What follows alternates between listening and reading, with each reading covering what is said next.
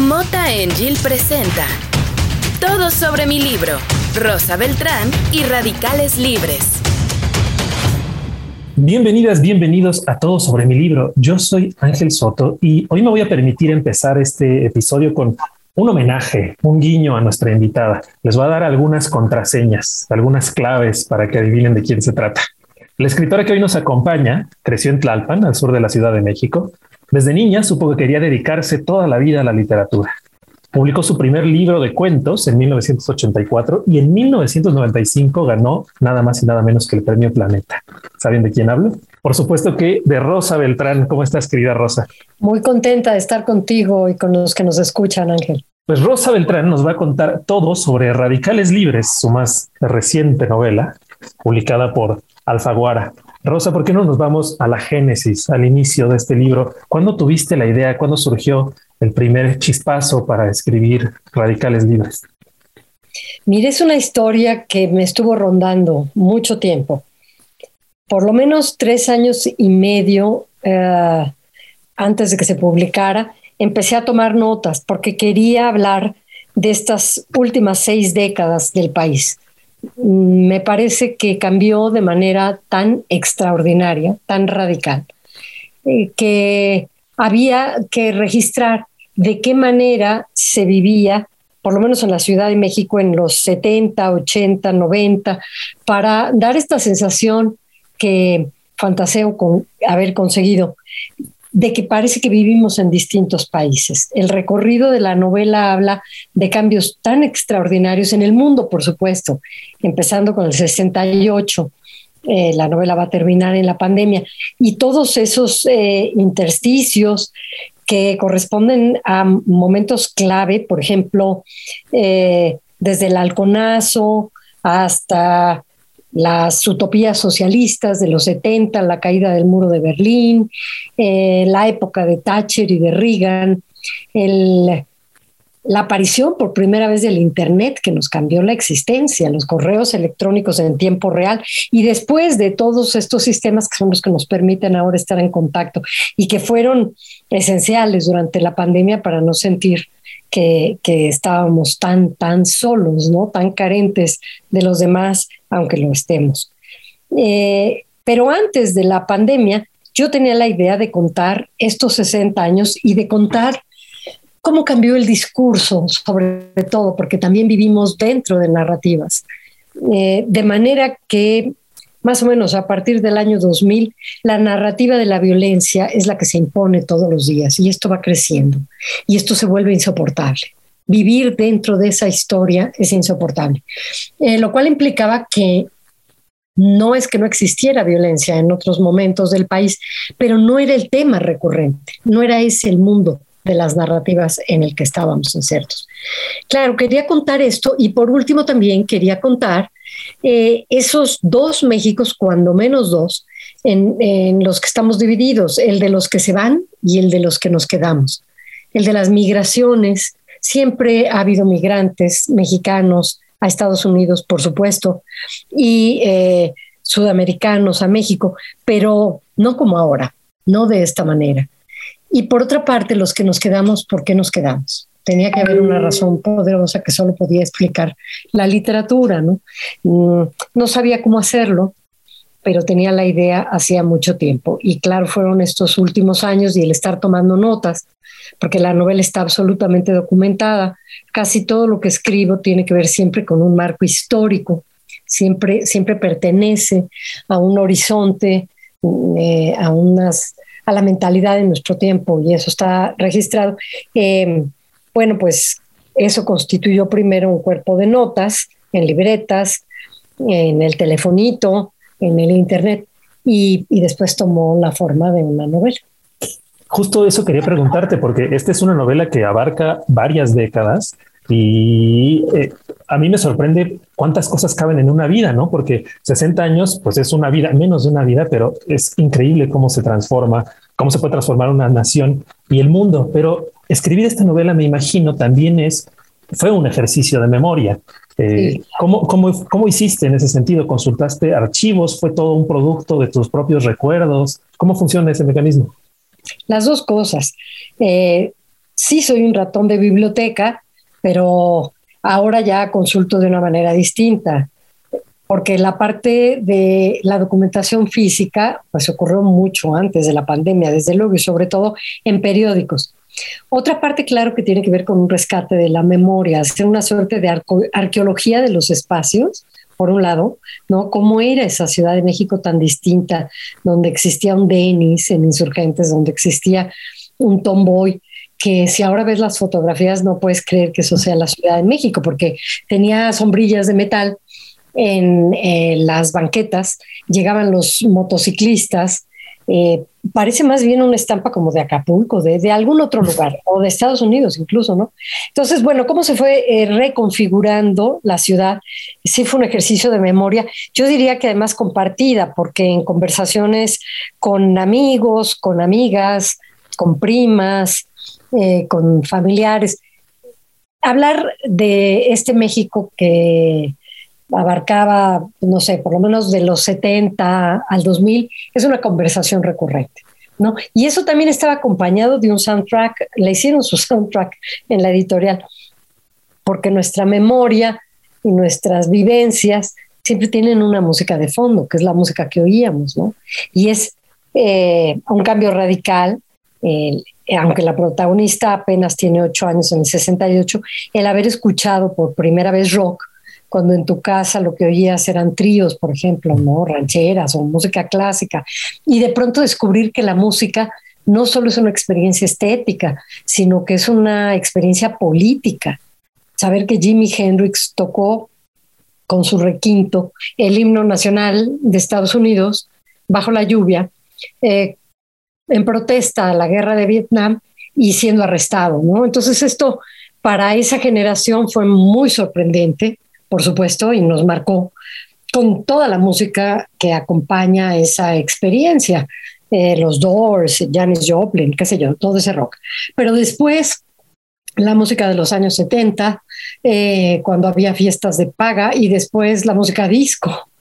Eh, para, para los que íbamos a discotecas y, y vivíamos en Acapulco esas noches locas a las que se refería María Conchita Alonso, pues e, esa música también marcó experiencias sentimentales, emocionales, ¿no? La música de los 90, etcétera, hasta llegar a la más reciente. Eso también era una forma de memoria que detonaba recuerdos. Escuchas la música y te acuerdas de lo que pasaba, no solo a ti, sino a, tus contemporáneos, ¿no? Y a otros más. Eh, los antros ir a antros antes de el temblor del 85, del que por cierto tiene un libro maravilloso, José Luis Martínez. Eh, todos esos antros también implicaban una forma de vivir la música. Eh, y bueno, y también los espectáculos visuales que se fue, que se acabó. Y todo esto va marcando distintos Méxicos. Eh, eso, eso quería que quedara, ese tipo de memoria. Es decir, la arqueología, de la memoria en su sentido más amplio, la experiencia del espacio, la experiencia de la música y la experiencia del cuerpo. Es una novela que está narrada desde el cuerpo, desde el cuerpo de tres mujeres que pertenecen a tres distintas generaciones. Me gustaría que habláramos sobre el tono de la novela, porque me parece que es algo, me da la impresión que es algo en lo que pusiste mucho cuidado. Eh, de pronto, eh, creo que la primera referencia que me vino fue, por supuesto, eh, por el ambiente, ¿no? A Pacheco, pero también tuve algunos ecos de José Agustín con de perfil, ¿no? Como esta mirada del adolescente. Bueno, en este caso, la narradora empieza desde más niña, pero esta mirada del adolescente un poco sesgada, pero además con la curiosidad por descubrir el mundo. y eso creo que se tiene que reflejar en el lenguaje también. Mencionaste dos novelas que son clave en mi formación, Las batallas en el desierto de José Emilio y De perfil de José Agustín. ¿no? Em, la experiencia de la novela de crecimiento, la experiencia del descubrimiento erótico y del cuerpo, se había contado desde los hombres, mucho. Eh, en la tradición anglosajona sí la han escrito las mujeres, pero en la nuestra no. Y yo quería, de eso sí tenía claridad, quería escribir una novela de crecimiento. Sabía que no había forma de contar esas seis décadas si el personaje siempre eh, tenía la misma edad. y hablaba de la misma manera. Era imposible conseguir el efecto de transformación que se da cuando nosotros también aprendemos a hablar de otra manera. Creo que crecer es acceder al diccionario, aprenderle a llamar al pan pan y al vino vino, pero que esas confusiones de la primera infancia, cuando no sabes qué significan las metáforas, cuando literalizas todo lo que te dicen, eh, producen una visión eh, que vista desde el mundo adulto puede ser ingenua, ¿no? Pero que cuando eres niño te parece que estás viviendo las grandes revelaciones, ¿no? Y que después resulta que también tienen algo intuitivo, que es rescatable y sobre todo algo poético. Dice Borges que en la oralidad hay algo alado, algo sagrado, ¿no? Que se pierde después eh, con la palabra escrita y con el acceso al diccionario. Entonces, eh, tenía que ser una niña la que empezara a contar estas historias y esa niña conforme va creciendo, va aprendiendo a no, nombrar la realidad de una forma distinta. O sea, no es lo mismo decir mm, problemas domésticos, ¿no? O violencia doméstica, que decir terrorismo doméstico, que decir violencia de género. Pero eso tenía que aprenderlo. Y aprender a nombrar es también aprender a ver, a ver otras cosas que estaban ocultas, porque quería yo también que la experiencia de la novela fuera una experiencia de visibilización, de formas de convivencia con los otros, de formas de experimentar el cuerpo de parte de las mujeres, pero también de formas de machismo normalizado eh, que sin ser mm, eh, explicado estuvieran allí presentes, ¿no? y que estuvieran presentes también las estrategias de sobrevivencia. No quería, al hablar de la violencia, una novela a lo Tarantino. O sea, sé que hay buenísimas novelas que hablan de esa manera, de lo que ocurre, que salpican sangre por todos lados y sin embargo tienen un lenguaje prodigioso. Pero yo lo quería hacer de otra forma. Quería que esta experiencia fuera entrando poco a poco en quien va leyendo, como fue entrando en nosotros poco a poco, en quienes hemos vivido estas diez seis décadas. Y así como elude la violencia, digamos, explícita en el lenguaje, me parece, tengo la impresión de que también se elude el melodrama, ¿no? En un, en un, en un país en el que hemos eh, crecido acostumbrados al melodrama, ¿no? Desde el cine de los 40 y los 50 y no se diga de las telenovelas, ¿no? Donde nuestra educación sentimental está marcada por el, por el melodrama. Eh, esta es una novela que arranca con la partida de una madre, lo cual me parece que eh, una madre ausente en la, cultura mexicana, yo creo que ha de ser lo más desgarrador que puede haber. Y sin embargo, no hay melodrama en eso, ¿no? ¿Cómo, eh, cómo consigues ese, ese efecto? Pues siento fiel al personaje. Cuando lo que tú tienes es para ti el mundo, lo que te rodea es el único mundo posible. No, no hay con qué compararlo. No tienes ni juicio de valor moral, ni forma de caer en una victimización o en una dramatización, como, como tú lo dices muy bien, ¿no?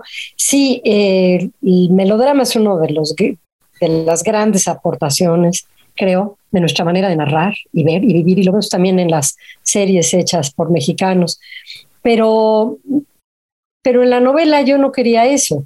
Yo quería personajes que viven la vida como si eso fuera lo único que existiera que no se están comparando. Y sobre todo quería personajes que no se juzgaran a sí mismos o sus vidas a partir de un discurso que viene de fuera, a un, discurso impuesto, digamos, por la, eh, el psicoanálisis freudiano, ¿no? A partir del trauma, de la ausencia, de la pérdida, como siempre nos dicen los psicoanalistas que tendríamos que definirnos, bueno, pues justo yo eso no quería que ocurriera, porque eso también es un aprendizaje y no es así como vivimos antes de ir a esta experiencia psicoanalítica o de leer a Freud, no es así como vivimos la vida.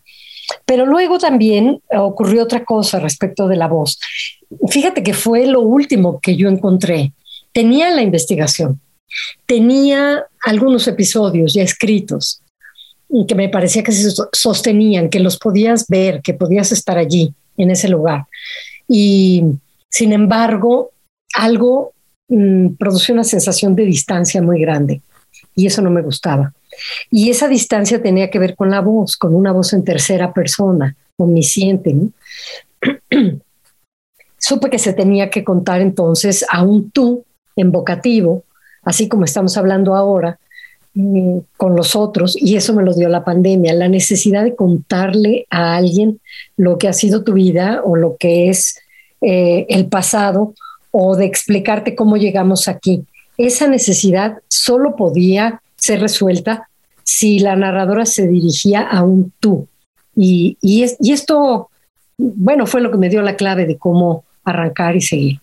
Y me parece que ahí, justo en la, en la voz, en cómo se narra, hay otro hilo importantísimo que es que la novela Radicales Libres es en sí misma una reflexión sobre la novela, porque constantemente se está apelando, ¿no? La narradora apela a, bueno, yo sé que tú dices, ¿y esto qué tiene que ver? O yo sé que ahora tendría que hablar de tal personaje, que la, la coherencia de la novela nos tendría que llevar por este camino, y sin embargo la narradora eh, toma las riendas de su historia y, sigue, ¿no? Eso me parece también muy interesante. Es un ejercicio de memoria, pero dices bien, también de construcción de la memoria. ¿Cómo es que estructuramos esos recuerdos?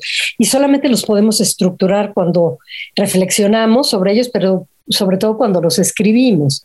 Escribir eh, esta memoria es necesariamente caer en, en pensar cómo se escribe una novela. Desde el principio, desde la primera escena, cuando la niña descubre a su madre eh, que se va en una Harley Davidson, abrazada en la cintura de un hombre, hay ahí una reflexión que se inserta sobre lo que es una novela. Tener personajes, tener un enigma, una situación climática, etcétera, ¿no? Continuamente hay guiños a esto y a los libros que la narradora va consultando y que la han ayudado a vivir. Yo creo que todos tenemos lecturas a las que recurrentemente volvemos, sobre todo en las épocas difíciles, y que nos han ayudado a sobrevivir. ¿no? La, literatura no es algo suntuario, eh, no sé, que simplemente sirva para distraernos o para entretenernos, no, sirve para reflexionar, eh, sobre la identidad, sobre quiénes somos, a partir de otros que han sido y se han contado, sirve para ser empáticos, cosa muy importante en esta pandemia. Solamente cuando eres empático con lo que les ocurre a otros, en las novelas, en las historias que te cuentan, puedes ser empático en la vida real y entender también por qué situaciones están pasando los otros y ser amable contigo, ¿no? Ser compasivo también. Mm, bueno, los libros eh, a mí me han enseñado todo eso y a la narradora también. Y de la misma manera que con la música, hay también una suerte de una trayectoria de libros leídos en la infancia, en la juventud y después, que son los que le dan a quien está contando la historia la clave para saber quién es, quiénes han sido, tanto esa madre que se fue como esa hija que también se va a ir y, cómo se explica esta realidad. Hay una frase, de hecho, en la primera página, lo cual me parece que lo hace ya muy potente para una primera página. Dices, un viaje, cualquier viaje, supone convertirse en otro. ¿A ti en qué te convirtió el viaje de Radicales Libres? Uy, creo que la transformación fue absoluta porque pude poner por escrito algo que durante mucho tiempo me hacía ruido, que tiene que ver con el aprendizaje amoroso dentro de las familias, sabiendo que todas las familias son disfuncionales, pero cada una lo es a su manera, como diría Tolstoy, lo dice de otro modo, y que todas las familias encierran un secreto, que hay un momento para guardar ese secreto y hay otro momento para revelarlo. Y ambos tienen que ver con el instinto de sobrevivencia, cuándo ocurre lo primero y cuándo ocurre lo segundo. ¿no? Eh, por otro lado, fue la oportunidad de hacer una reflexión, reflexión hacia atrás en pandemia, como digo, de lo que hemos sido, cómo llegamos hasta aquí como país, cómo puede ser. Casi eh, nos faltan esos mojones, esos lugares a los cuales acudir cuando queremos explicar la consecuencia que vino años después, una consecuencia que casi parece fantástica, parece inexplicable, ¿no? Mm, como decía al principio, parecen ser dos países o más. Esa reflexión la pude hacer gracias a que escribí esta novela. Y creo que también es una experiencia compartida eh, con muchos, que en la pandemia, a pesar de que seguimos trabajando y que trabajamos en Zoom y esto es agotador y tal, eh, pensamos en nosotros y en el pasado y en cómo llegamos hasta aquí de manera indefectible. Creo que cuando se escriban estos diarios de pandemia de manera definitiva, cuando se escriban las novelas de pandemia, que yo creo que van a ser varias, los relatos de pandemia, a una línea común a todas va a tener que ver con esta reflexión del pasado. ¿Crees que pase mucho tiempo antes de que se escriban esas novelas? Yo creo que se están escribiendo. La pregunta sería quiénes las están escribiendo, porque va a ser muy interesante ver, por ejemplo, el punto de vista de los jóvenes, ¿no? Es tremendo ser adolescente y postadolescente en la pandemia, cuando son los años en los que tienes que estar con tus compañeros, con eh, los años de enamorarte, los años de vivir la experiencia física eh, de los otros, de manera desorbitada, ¿no? hasta hormonal, y que de pronto te pongan, este, vas en cuarta revolución y te pongan el freno de mano, pues debe ser atroz, debe ser muy distinto que la experiencia que también me gustaría leer mm, de aquellos viejos, muy viejos, que tuvieron que confinarse los dos años y vivieron en soledad absoluta, no sé, por la conversación de los medios y de las llamadas por Zoom de su familia, en el mejor de los casos, ¿no? O simplemente la experiencia nuestra, que aunque se ha hablado mucho de que estos 18, 19 meses de pandemia son el paraíso para quien escribe, sabemos que no es así. No se puede vivir en el paraíso cuando sabes que hay algo inexplicable afuera, una suerte de máquina desquiciada que enferma y mata a los otros y eventualmente también te podría matar a ti. Vivir con miedo y con incertidumbre no puede ser el estado ideal para escribir para nadie. Lo dijo Martín Caparrós en su crónica de pandemia. Siempre hemos sabido que no sabíamos, pero nunca habíamos tenido la certeza como ahora de que realmente no sabemos. Rosa Beltrán, a punto de despedirnos, si tuvieras que persuadir a una persona que nunca te ha leído para leer Radicales Libres, ¿qué le dirías? Que todos somos, todas somos radicales libres, que no tienes que pasar a los libros de historia con nombre y apellido para eh, permitirte la experiencia de aceptar que has vivido fuera de la caja, fuera de las normas, que hay un camino, un trazo en el que te dicen que mm, es como debe vivirse y en el que crees, creemos todos que más o menos hemos vivido, pero si nos detenemos y hacemos este acto de reflexión, nos damos la oportunidad de pensar en quiénes hemos sido, nos daremos cuenta de que nuestra identidad es muy distinta a la que sospechábamos y que la memoria de cada uno es única, es una experiencia única, es un tesoro. Y probablemente la explicación de a qué nos quedamos, los que nos quedamos, tenga que ver con eso, con registrar esa memoria. Ahí está, Rosa Beltrán. Muchísimas gracias por estos minutos que nos has regalado, por estos minutos para platicarnos todo sobre tu libro. Muchas gracias, Ángel. De ninguna manera es todo, porque cada quien tendrá su propia lectura, pero es algo sobre mi libro. Gracias. Me parece perfecto. Muchas gracias. Gracias a ti, Ángel. Mota Angel presentó Todo sobre mi libro, Rosa Beltrán y Radicales Libres.